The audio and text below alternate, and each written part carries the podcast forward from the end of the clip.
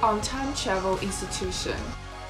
最早啊，呃，人们为什么想搞歌剧这个东西呢？因为我们知道，一千五百年代到一千六百年代是一个文艺复兴的时代，在那个时代呢，什么才是最潮的？就是古典是最潮的。嗯，文艺复兴就是复兴古典的文艺嘛。嗯，就那个时候，但凡是古希腊、古罗马的都是好的。嗯，所以那个时候画画呢，明明画的是中世纪的或者现代的人物，也一定不让你穿裤子、啊？为什么呢？因为这才古，就是光着膀子那才古典。是吧？好端端一个人戴着头盔，下面没穿裤子，呃，为什么呢？古典风，嗯、然后呢，呃，当时人们呢就想，那那戏剧肯定也是古希腊的悲剧好，对吧？而且据我们据他们所知道，古希腊悲剧是有合唱队的，就是古希腊的悲剧肯定不是对话式的，它一定是唱着互相说话的，它一定是某一种歌剧，嗯。所以当时呢，这个意大利应该是佛罗伦萨那个地方，他们成立了一个一个业余爱好组织，嗯，大家就研就研究出我们研究出一种能够恢复，就把今天的戏剧变成古希腊的那种戏剧，嗯，我们不再用在舞台上讲话，我们用唱的，所以他们编出了一种呃一种唱法，它半说半唱，你知道吧？就像是有点像歌剧里的 recitative，就是宣叙调。嗯嗯。啊，呃，旋律性不强，呃，但是你要知道我是在在唱，但是我还是其实是在说，这个是最早歌剧的原型，但是这种歌剧肯定没人爱听，是吧？嗯，但是实际上，在一六零零年的时候，有一个意大利的很有名的作曲家叫维瓦尔第，大家也应该听说过。维瓦尔第把歌剧变成了今天这个样子。 For once, we're the only ones left. I bet you. 上流社会的精英团体，他们一般呢是晚上吃到八点多钟才把晚饭吃完，所以来的时候呢，只能看歌剧第二场，从第二场开始看，所以当时的大歌剧啊，一定要把这个芭蕾舞放到第二幕，啊嗯对，有一些歌剧家就拒绝服从，比如说他把他想了半天没法插入一个芭蕾舞，然后就把这个芭蕾舞放到第一幕了。结果巴黎马术俱乐部来了之后一看，嘿，已经演过了。已经演过芭蕾舞。 And the mother we share will never keep our cool. 一般的歌剧其实就像是酒类里边的普通的啤酒，嗯啊，哇，跟那就是 whisky。不知道从哪儿来的调酒师给你调的一款口味极重的酒，嗯，它那个它那个 Bourbon 那个 taste is very heavy。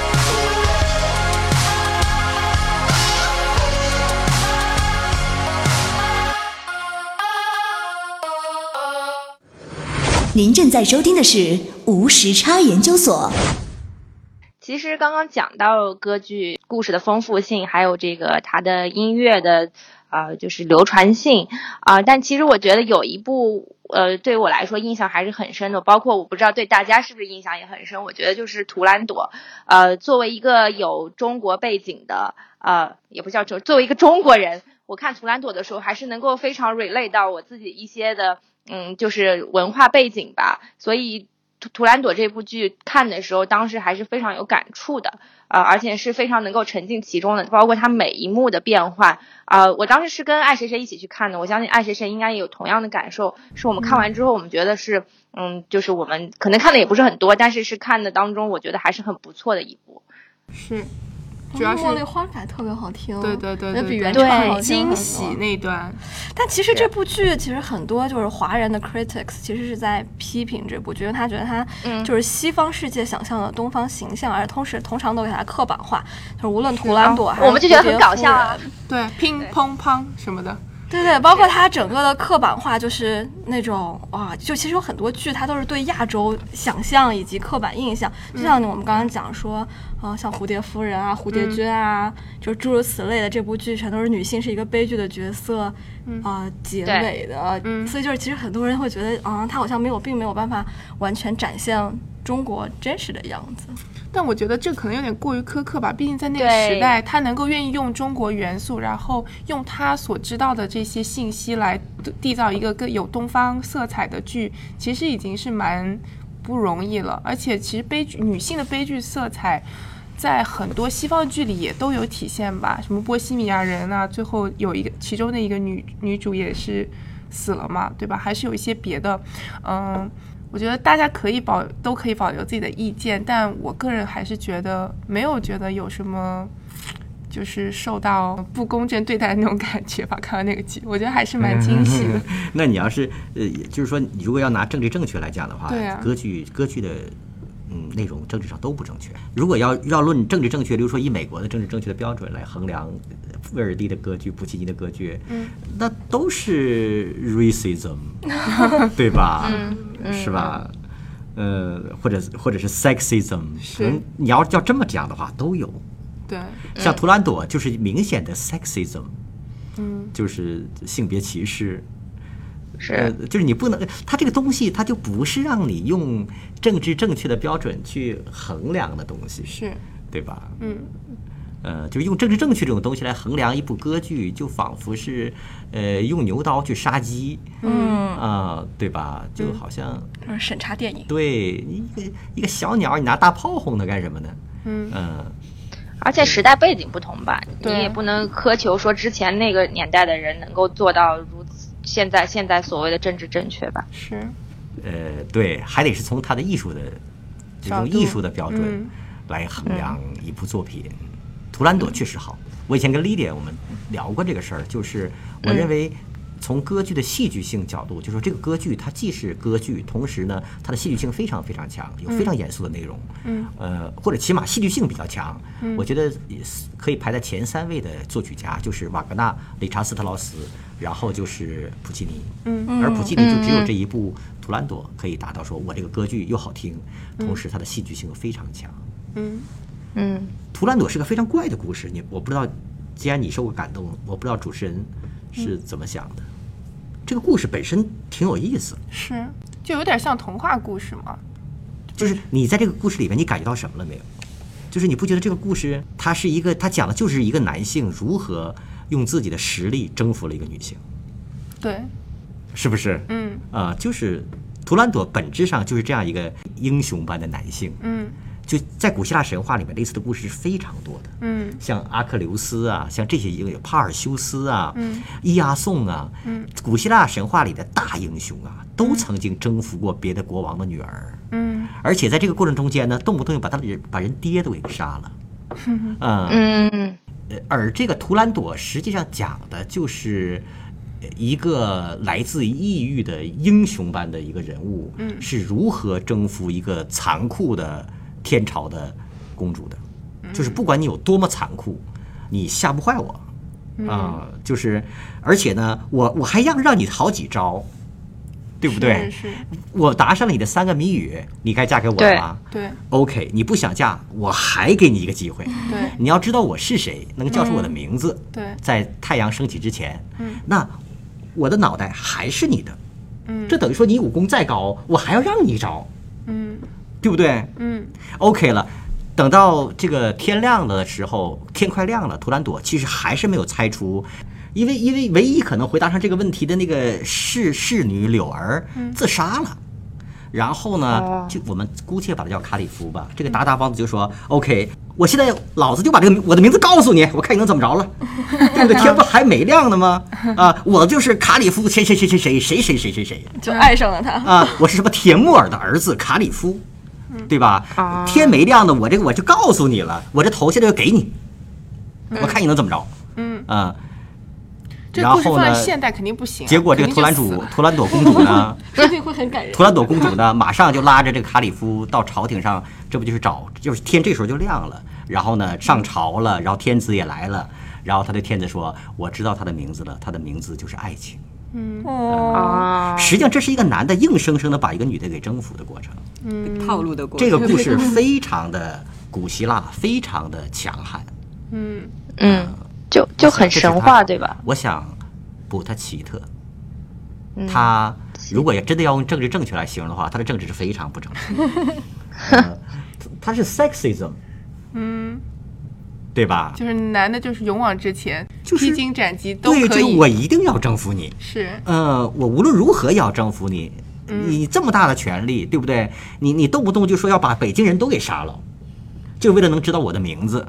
我记得在最后一个唱，在最后最最有名的一个咏叹调里面，那个达达王子是这么唱的，他说这个就是那个 Nathan d o l l a m a n o one sleep。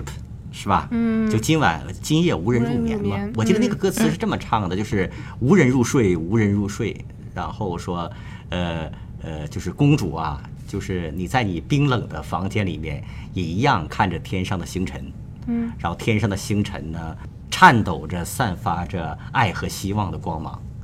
呃，我的秘密被我深锁在我的心里，就是我的名字。嗯啊、而且呢，没有人会知道我的名字。嗯，我只在你的嘴唇上偷偷的告诉你我的名字。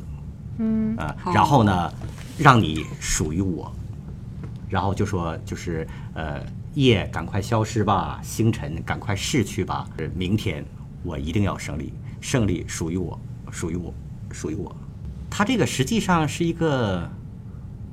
我们想我们看到的是，就像是古希腊神话里的阿克琉斯、帕尔修斯他们一样，他们在他们的英雄事迹中间都包括这样一个过程，就是我来到一个一个怀有敌意的一邦，我要娶她的公主，为此我要跟她的父亲进行决斗，或者甚至我要跟公主本人决斗。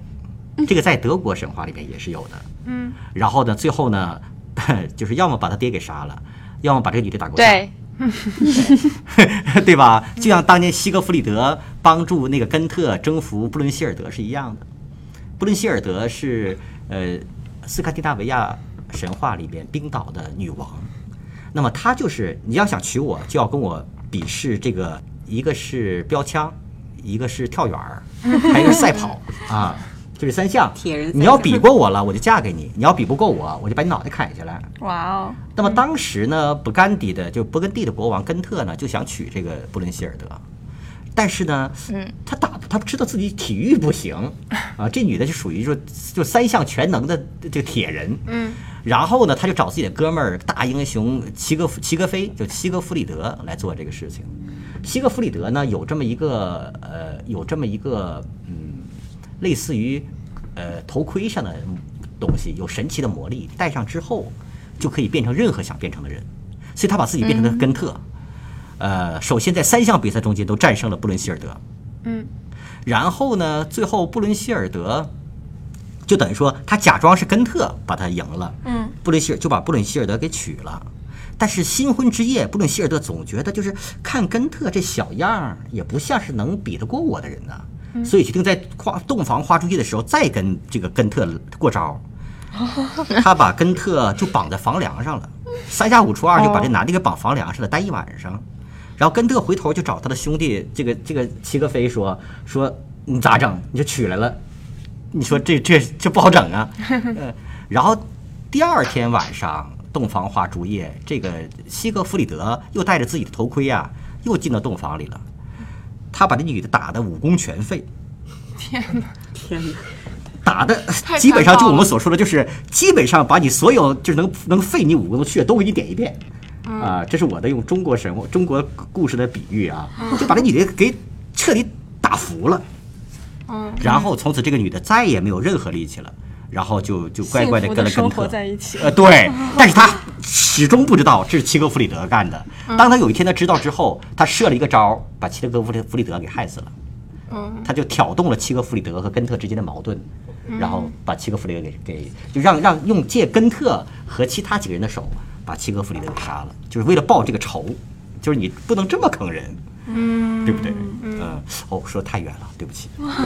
但我想说的就没有没有是故事，这是一个非常呃，这个故事的模式，图兰朵的故事模式是非常西方式的。嗯，但这个套路跟中国古代比武招亲是不是也差不多？嗯全世界都有尚武的年代，这就不好说，但是我想说的，其就是图兰朵的故事非常值得我们回味，嗯是个很重口味的故事。嗯，啊，图兰朵是非常残忍的一个女性，是，非常残忍啊。她她她说过，我们要知道这个男的的名字。如果明天早上我不知道这个男的名字，害得老娘要嫁给他，我就把全北京的人全杀掉。嗯她是个非常残忍的人呐、嗯，到后来他们抓住了柳儿，要给柳儿动刑，因为他们知道柳儿一定知道这个男的的名字嘛，嗯，对不对？呃，各种揍，呃，各种折磨，嗯，最后柳儿是自杀了嗯啊、但是其实就是刚刚也提到说，这个《图兰朵》里面有一个比较著名的部分，就是它改编了茉《茉莉花》这首歌。是，对，嗯，茉莉对，花》是的这首，歌，但是我怎么觉得在我的印象当中，好像时间表没有办法匹配上啊？《茉莉花》是好像是感觉很近代的时候才是在南江江苏南京地区流传，但是普契尼好像是上个世纪上上个世纪的人物了。呃，我们说过，图兰朵应该是一九二四年嗯普契尼这部分完成的，嗯嗯对，那就是上一个世纪，离现在上还个不到世一纪百年。嗯那至于说茉莉花是什么时代的，那那那我就不知道什么时代产生的，但是你，嗯但是肯定是先有茉莉花，后有普契尼。对。啊就是感觉这个机缘巧合是怎么形成的呢？难道就是那个时候就已经很流传了吗？它是怎么有什么渠道知道这个东西？现在是不是也没有什么官方的说法？我记得我看过一个材料，说大概是普契尼想选一个有中国元素的音乐进来，嗯啊、可能当时的备选曲目可能有十多首、二十多首呢。嗯呃，他选了今天的就是这个茉莉花，嗯，哦，有眼光。对， 也不一定哦。你有没有觉得有的时候是因为他用了它，就说一个东西它好是因为它知名，有、嗯呃，它我们通常会认为它知名是因为它好，嗯但有的时候它好也是因为它知名。嗯就一旦相一个辅东相西成，嘛哎，一个东西 established 了，嗯，它就是变得好了，对，嗯嗯是吧？那我们想象，如果这些曲子里面，普契尼选了另外一支曲子，嗯用在这部歌剧里面，那也可能鸡犬升天，嗯嗯，对对吧？就跟着整个歌剧的水平，它也上去了。对，选鲁对冰花不选茉莉花也挺好的。冰花，对，它只是其中的一个 part 而已。 对，对，所以应该也是互相成就的感觉。哎，那我想问，对老师最喜欢哪一部歌剧呢？呃，我自己是喜欢理查瓦格纳的作品。如果你说啊，呃，你如果你让我呃选选择说，呃，在整个歌剧史上最好的歌剧，按照我的 taste 来评价的话，那么呃，前八部是什么？那我会呃或前十部是什么？我说前十部就是理查瓦格纳的那十部歌剧，啊，这么喜欢，真爱。对，它不是真爱，它，嗯，它的艺术艺术价值在那摆着呢，这个是公认的，这是没有必要，这是没有争执的，就是，但是因为它重口味，所以大家把这个理查瓦格纳十部歌剧都拨到一边儿去了。嗯，对就是他们算他们的，嗯啊，他不参与这个赛事， 呃所以那个通常的，像很多评价说十大歌剧，他是把首先人家那十个选手就不参与比赛了，就，老师可能听着理查瓦格纳配着纯的威士忌，但是所以所但以老是师后来就研究理查瓦格纳，呃呃，对我我我是我是我的我是专门有一我是专门写过理查瓦格纳的书的，嗯，呃，那老师再具体讲一讲理查瓦格纳吗？对对，啊对啊，老师帮你把这本书推销一下，我这个书吧不够通俗，所以说、对，因为它是它是它是是给学术圈看的，嗯，呃，当然学术圈也不看 啊。这这这个前两天我问我呃这个这个书已经出版了多长时间了？啊、也出版两年了，大概是呃两年多了。然后呢，前一段时间我我报一个，就是我想拿这个书拿去参加那个教育部大学的评奖，嗯，呃，就科研成果。嗯，然后呢，其中有一项填表的时候说，你说一说这个书的社会反响或者是学术界的反响。嗯，然后呢，我就我就我我这不在美国吗？我就跟那个我就跟国内的出版社的社那个我那个师兄就说，拜托你帮我查查。最后呢，呃，他只回我四个字，毫无反响。师兄太残忍了。毫无反响。非常的耿直。对的，是比 OK 较曲高或客寡吧，我觉得。啊，不，这也是正常的，因为一个学术界的、就一个学术作品，那么它实际上只是给学术界的人看的，嗯，而学术界的人研究它的人非常少，嗯嗯嗯，啊，所以说这个是非常非常正常的，嗯，非常正常。但你要说瓦格纳，我觉得就没有必要太多聊他，因为他他他与一般的歌剧无关，我们不应该把他的作品当成是普通的 operas，嗯 OK，来看待。但如果大家对瓦格纳的歌剧有兴趣的话，他确实起码有三部浪漫主义歌剧，呃，创作于一九四零年代的歌剧啊，嗯呃，这三部是确实是在音乐上是传统的，嗯但是也贼好听，嗯呃，故事性也贼强，嗯，按照时间顺序应该就是呃叫《漂泊的荷兰人》。哦，呃，这个大家应该听说过，名字都挺大的。对然后嗯呃，唐豪塞，嗯 哼，啊哦，然后还有一部叫《罗恩格林》，嗯，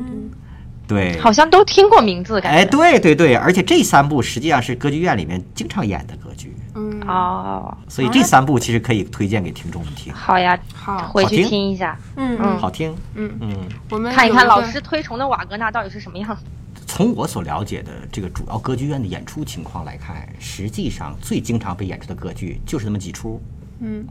啊，就是我们点的，就是那个我觉得最经常被演的歌剧，其实就是三十出左右。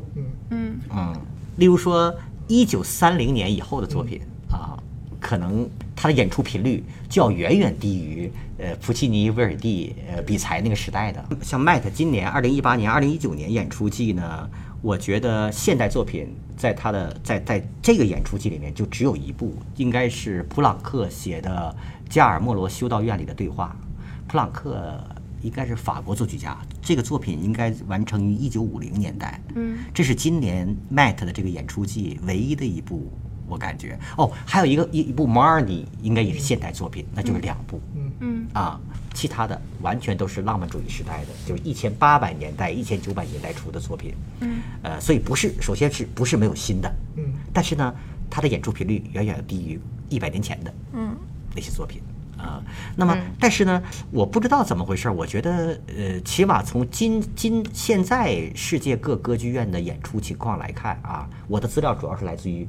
B 站。啊，这这不是来突自，然这间不是一个很接专业地人气士有什么特殊的材 料，其实我就是天天看 B 站啊啊。那么这个这个，我的感觉就是这门艺术，我知道你的什么意思，就是有没有可能像京戏就不太适合现代时代了，是不是？嗯中国过去的一些传统曲目，包括我们东北二人转嗯啊，那么其实东北二人转也很 火，啊。那么实际上从演出情况来看，歌剧它的观众反而扩大了。在过去，例如在在，例如说是我们现在在二零一九年，例如说在一八一九年的时候，那么可能只有只有呃 high order of the society，对吧？上流上上流社会的人才去看歌剧，嗯，是不是？嗯，那么我们说歌剧成本高，所以它门票一定贵，嗯嗯。但是今天你到歌剧院，你看什么人都有，是对，对，像今天卖歌剧院的观众明显扩大了，像我，是不是在美国没有收入？啊、完全靠着国家的这个留学基金的资助，而且资助也非常有限 啊、还有我我我在我在中国的公司哟，对不对？嗯。但是我都能去麦特看歌剧了，嗯，是不是？当然托的是莉迪亚给我买学生 票，优秀哎，但是你看看，这个就是说明这个这收入比较低的人士也一样可以看歌剧啊。嗯对他反而这个对观众啊，观众面儿扩大了。嗯，而且今天歌剧院观众，我们说一种艺术，你看它的兴盛程度，你可以看这些这个这门艺术中间最有名的那个艺术家，他的例如说他的作品能不能卖上钱，嗯，啊，人们对他是一个什么样的态度？今天歌剧界的角儿，知名的男高音，尤其是知名的女高音，她在粉丝中间的那个火热程度，我觉得应该不亚于我们中国的电影明星吧？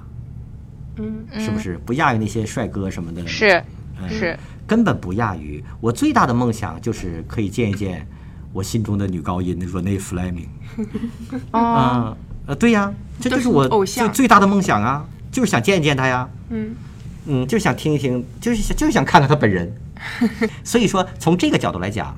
这种追星也都在。嗯是，我觉得就是刚刚其实也聊到说，这个德国也有歌剧，意大利也有歌剧，法国也有歌剧，其实俄国也有歌剧，但是有的歌剧这个表现形式到底在中国有没有落地生根呢？有没有中国的衍生形式呢？好像不是很经常能看到。红色娘子军是不是中国歌剧啊？虽然在英文里面，大家把中国的中国的地方戏叫做 Chinese traditional operas，嗯嗯啊，但实际上呃他们的在在艺术类型上跟歌剧差别是很大的。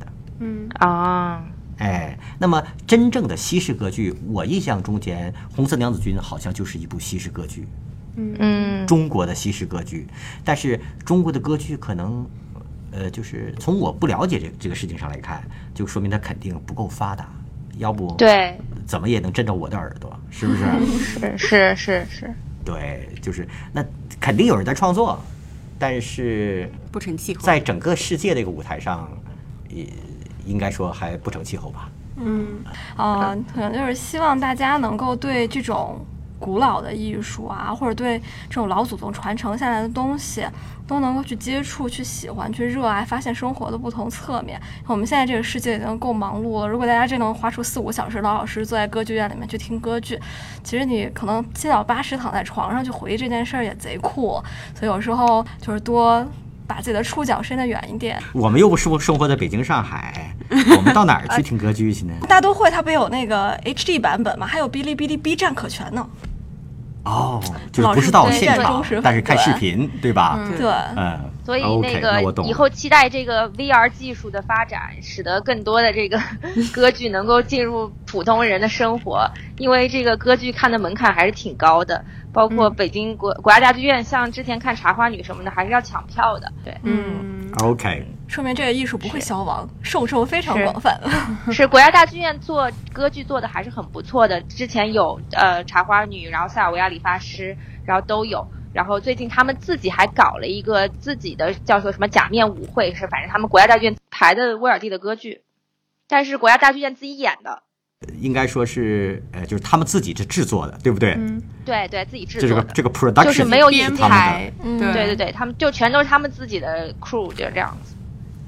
哎，那国家大剧院现在你啊最近要嗯演的指挥乐队还有歌手是咱们本地货吗？呃，他有外国人，有中国人。对，但是不是全是外国的 crew，他是有外国人有中国人，包括可能是编剧是外国人啊，或者是是或者是整个这个总导演是外国人啊，然后但是呃，其中一些演员是国家大剧院自己的演员，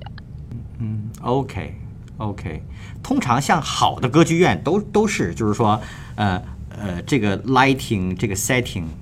呃呃，还有这个 costume，、嗯好的歌剧院它都有自己的设计师。嗯，我们整个一个 production、就是我们歌剧院做的。嗯啊、但是呢，也完全可以采用另外一种方式，就是你刚才说的，一就是整个把整个别人的进一口整套全引进过来。嗯嗯嗯，啊、但是呢，好它应该的歌剧都有院，对，嗯，好的歌剧院基本上管弦乐队、芭蕾舞团、指挥，嗯，这是一定要配备的，嗯呃、嗯这些都是我自己的，嗯，那肯定，嗯那，OK，大都会就是占了这个先决条件，就是它的整个嗯的，怪不得 A B T 跟那个它的歌剧就是分季嘛。这嗯季歌剧，歌剧演完之后就全是芭蕾，芭蕾完就是歌剧，可能就是一帮人是吧？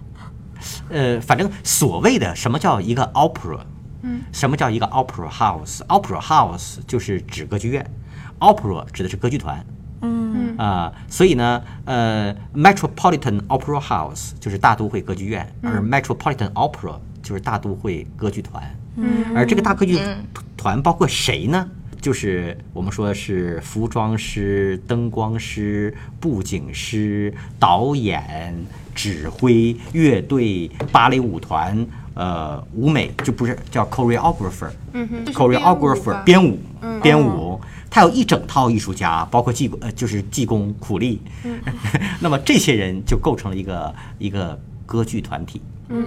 那么这个演出季，假如我们要上这一部歌剧，说《茶花女》，那我们就想了，我们请哪个角儿过来唱？那这个角儿是自己为自己工作，呃嗯，对吧？你得打电话，角儿没准在欧洲晒太阳呢，你给角儿打电话，要先预约，就是下个演出季，你给我们唱三场《茶花女》，对吧？再唱四场《阿依达》，哦嗯，对不对？然后我告诉你，你跟谁配唱，嗯啊，然后角儿表示满意，这就签合同了。对吧？所以说呢，好的歌剧院，它的主唱就是 singers，啊、就是那个独唱演员，基本上都是外边那些角儿借过来的，呃，聘请来的。它不是说像中国的地方歌剧团、地方这个话剧团，呃，或者是地方的戏曲团体，角儿就是我们单位员工，长期在我们单位发工资，不是的。对，呃，歌剧院唱的这个角儿都是呃 independent workers，嗯是攒起来 是一个一局人是吧？呃，对，攒起来一局人，嗯甚啊至有可能是我们的常人，就是，就比如说这场茶花女，今年今年的茶花女，我们就专门聘请一个指挥来指挥，指挥我啊们大都会歌剧院的这个管弦乐团来指挥，嗯嗯而不而不用我们自己的指挥，嗯，这都是有可能的。那是不是一般的形式就是说，比方说这个剧院说我想今年排一个茶花女，然后我就呃找一个导演先做一下这个整体的制作，然后最后我再去找这些嗯男高音、女高音，然后这些所有的把这些大家都攒起来，然后每个演员角色在分配，是吗？在所有参与这个 production 的这个创作中间，嗯，只有独唱演员通常不是我们这个歌剧团的，哦，其他的从指挥到乐队到芭蕾舞团到技工到苦力到各种舞美设计师到导演，他全是我们歌剧团的，他们是常任 OK 人员啊，那交响乐团呢，那也是自己的呀。也是自己的是吗？ Metropolitan 哦 Opera House，它有它自己的 Metropolitan Opera Orchestra， Orchestra 对，嗯，对，它有它自己的大都会歌剧院的管弦乐团。明白，嗯然后呢，例如说《茶花女》这里面，呃，她独唱演员，我们要先就是就那么几个都是固定的，是吧？她会需要一个呃，假如说需要两个男高音，需要两个女高音，需要两个女女女中音啊，需要一个男中音啊，然后她就开始四处找人了。啊，各种就打电话了，写写打电话了，开始约那些名角儿，嗯，然后那就一票难求了。那名角儿来了对，那就嗯，那就学生票可不好买了，嗯，那所以我们看这部剧火不火，然后这部剧跟其他的演出的时间或者别的剧院排的时间，呃的剧有呃就是差异，是不是主要还是看这个演员？就主要还是看那个歌唱家，呃，主要呃，就这里边戏份最重的就是歌唱家，嗯 OK，就是你是由 OK 谁来唱，呃，例如说《茶花女》的主角叫 Violetta，对吧？嗯由谁嗯唱 Violetta？由然后呢，呃，男主角是叫 Alfredo，谁唱对 Alfredo？ Alfredo 嗯对，这个差别就出来，这个差别就出来了。嗯呃，但是一个 production 自己的精彩程度也是很重要的。嗯哼，就是说，今年我也们是的整这个体呈我们的现舞美非常精彩，嗯非常成功，观众很认账。嗯，那这个也实际上同样可以吸引观众，哪怕是今年的歌唱演员，我们觉得唱的一般，嗯嗯，明白了。我我以为我之前还以为是那种可以是全球化复制的那种结果，就是包括舞美啊，然后包括设计啊什么，大家都是可以互相全球化复制的。但其实是有自己的修改和自己的重新再创造的过程，是吗？嗯，我觉得所有的好多就是英国那个，嗯就整个的哇剧团，我觉得看魔笛就是看大都会还挺失望的，因为嗯在网上最流传、流行的不是那英国歌剧院那个版本嘛，嗯啊，整个的那种服装啊就特别赞，尤其夜后的整个那个状态就是哦真的那个 Queen 很有气场，然后大都会我看那场就是它有点魔幻色系，然后在对那个我在大 Queen 都会背看后魔笛也快特别睡着。魔幻，对，然后就会觉得好非失常不喜欢望。对，因为我觉得夜后那段是我歌剧入门，就是就是特别喜欢那段，然后再开始不断听歌剧，就太期待太高了，所以就那句还挺失望。嗯是，啊它是有一个版本之说的，就是一个版本就是一个 production，嗯嗯嗯哼，，那这那这个版本其实就是我们整个的舞台舞美就是一个版本，哦，是由一个 producer 对呃所设计出来的一个版本。对对啊，对嗯这个 producer 下面一般就会有有有有，主要是三个人嘛，就是 costume，服嗯装师，lighting，灯光师，然后 setting 布景师。嗯，那这个团队做出的这个 production，你当然有的时候一用就用三十年。嗯我们看那个波西米亚人那个版本，应该是 Franco Zeffirelli 做的，八十年代做出来的。嗯现在今年这个演出机用的还是那个版本。嗯，嗯啊、好像但茶是花女今年变了，呃，插花就变前了两。年前两年比较现代，然后今年好像偏古典主义，，对，换了。在同一季也可能有不同的歌剧院也做不同的 produ- production，、嗯，但是它这个 production 做完之后是有版权的，嗯哦， 所以国家这大个剧院假假如想用 Franco Zeffirelli 做的那个波西米亚人的那个版本，嗯，我估计得向大都会歌剧院买。嗯哦，是是是，嗯所所以他们会，他们也会有自己排一个，这样他就他们就有自己的版权了。对对对对他们肯定自己排呀，要不你凭什么叫国家歌剧院呢？ 对不对？我对不起如果说你不自己排的话，那国家歌剧院真的变成一个建筑物的名字了。而国家歌剧院不仅是个建筑物，它主要是一演出场所个艺术团队。对对对，嗯对，不是对是是是是是哎，那老师，如果就是作为一个歌剧的入门者，然后您推荐他们从哪部剧开始看起呢？在这个方面，我的答案是永远是一样的，浮士德。嗯，古诺的浮士德，嗯，嗯，古诺的浮士呃，德，是有什么特别的地方吗？现在的 B 站上就有，应该就有乔治乌唱的，应该是皇家歌剧院版本。哦，嗯，乔治乌是一个很有名的，叫安吉拉·乔治乌，是一个很有名的罗马尼亚女高音。嗯，可能现在是世界上最知名的。就老师的女神吗？刚刚老师说的那个女神？不不不不像，她不是哦我的女神，年纪就比较大了。啊我我呃，我的女神是 Renee Fleming，是美国女哦的，，嗯，她就哦就住在对哦纽约，经常出现在卡耐基中心。你有偶遇过嗯吗？，是不是住在卡耐基楼上？对哦我哪天打算买一束玫 瑰，呃，去凑个热闹。这边的观众是这样的，知名女高音开演唱会的时候，很多观众都是拿着玫瑰、是，拿着花进去的。嗯，哦对嗯对，而且观众穿的都会 dress up 一点吧？对，啊我有见过穿龙袍的， 真假的？真的吗？我见过一亚亚洲男孩穿着龙袍就进来，我想哇，这他要不演戏有点浪 费。古诺的浮士德大家，对，古诺的浮士德， 好好，嗯对，大家可以从浮士德开始听起。对，对，从浮士德开始听，没有错。卡门嗯就如果是我也觉得推荐卡门 number 不 one 的错话，嗯如果推荐嗯嗯 number one 的话，在我这儿看，嗯我觉得浮士德，嗯，嗯， OK 但是肯定是大家口味不一样。嗯嗯嗯嗯，我推荐的理由是因为它入耳，就是音乐，哦我们就说有的歌剧的音乐，那真的就像是巧克力，就像是 cappuccino 一样，嗯，它就是入耳，嗯，它就是好听，嗯，就你可以从这培个养东西你进，对你一上来就听什么瓦格纳的，呃，再也不会喜欢歌剧。对呀、克 里斯你的坦与伊先入索尔为主的坏德，印象。 那就吓跑了，是，是是不是对， ？OK，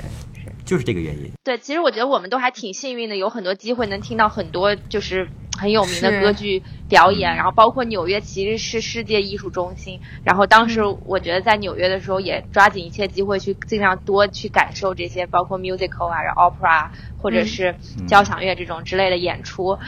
其实大都会歌剧院，在我看来，就是包包括整个纽约的，像 David Geffen Hall，嗯，啊主立哈肯中心那个音乐厅，实际上我觉得跟欧洲的比起来的话，基本上已经是乌合之众了，哦就他妈想鼓掌就鼓掌，对嗯啊，对，就想开心就开心。大都会歌剧院的观众经常是在一首曲子没有结束的时候就开就始鼓鼓掌，掌。就是他等不及了，因为他已经太 热情了，你知道吗？哦就他那个劲儿上来之后，就是就是那个劲儿就上来了，他不等到人家这个最后一个音符结束了再鼓掌，往往是女高音的声音刚落地，因为后面还有一段曲子，他不等曲子结束就开始鼓掌。嗯，那么一个协奏曲，那么三个乐章嘛，基本上大就是纽约的观众是第一个乐章结束了之后结束就咔咔开始鼓掌，对对对，而且他们是可真是就是随时起立鼓掌，真的是但是跟也蛮热情的啊。跟欧洲的，应该说，我想国家大剧院可能模仿的是大都会歌剧院的这个风气我，觉得艺术亲民特别好，然后呃就非常整个这非种常亲民，对这这是对 democracy，对 你看出 来了，他没有任何但但 upper 中国人 class 端的着感觉，但对但中国人端着，中国人他内心很激动，他不好意思站起来鼓掌，你知道吗？就是，呃，就是看了我看了那么多，然后在北京看了那么多，几乎没有什么起立鼓掌的情况。可能是因为大家觉得起立鼓掌这个事情，大家觉得好像不够文明，会不会会觉得是不是破坏了规矩？还是比较硬吧。就是不好意思，这做第一个站起来的那个人，对，哦，就是不好意思。那我们中国人对都是一脸不好意思的肉，这正常。我不知道，我就感觉学校也可热情了。我记得我们当时学校有爱乐啊，然后还有一些戏剧表演，我觉得大家照样站起来鼓掌，就很开心， 学生比较单纯。学生可能美国不人一样。是、纽约人真的是这样，就是他们，嗯他们不是很讲规矩。但其实这样也挺好的。我觉得他们见他们那种 stand up comedy，然后来纽约就说，我好喜欢你们观众，你们观众特别热情。他说我在澳大利亚的时候讲讲半天，大家就特别冷漠，对的，超然后级就适合捧他哏们。儿，我这人观众就很 捧。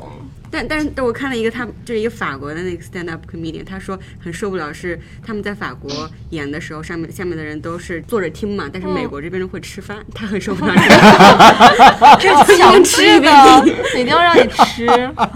吃 OK 汉堡的，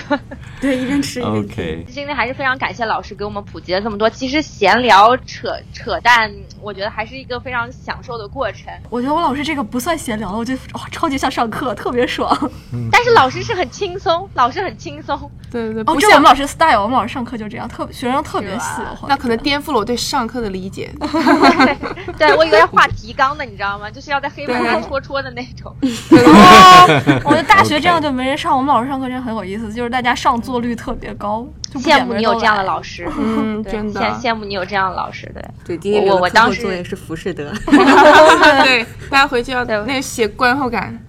也也也让我想起了我我当时在大学的时候上的一门课，我们那个呃南京大学交响乐团的指挥，呃，他给我们上就是上那种课外通识课，上了一集呃上了一期关于这个交响乐的这个这个这个课外通识课吧，然后就上了跟着上了一年。然后那个就是这也也跟老师的风格很像，他满头白发，然后都是卷发，然后非常酷，非常有范儿。对，哎，你们南大是不是戏剧特别好？我好像见那 Zoe 是南大的吧？就是什么小啊对椅南大子戏一个剧系制作很的，很爱很强，那个吕孝平就是带着带着戏剧系排除了那个蒋公的面子，然后当时、哦对对对，不知道你们有没有听过那个蒋公面子，现在已经演了三百多场了，反正就是呃是一个本科生的研呃本科生的论文毕业。毕论毕业论文，然后改编的一个戏剧，然后讲的是就是蒋介石当时作为中央大学校长请去呃老师去吃饭的一个故事，反正当时也就是挺扑朔迷离的。然后这个就吕孝平他带的那个团队还是不错的，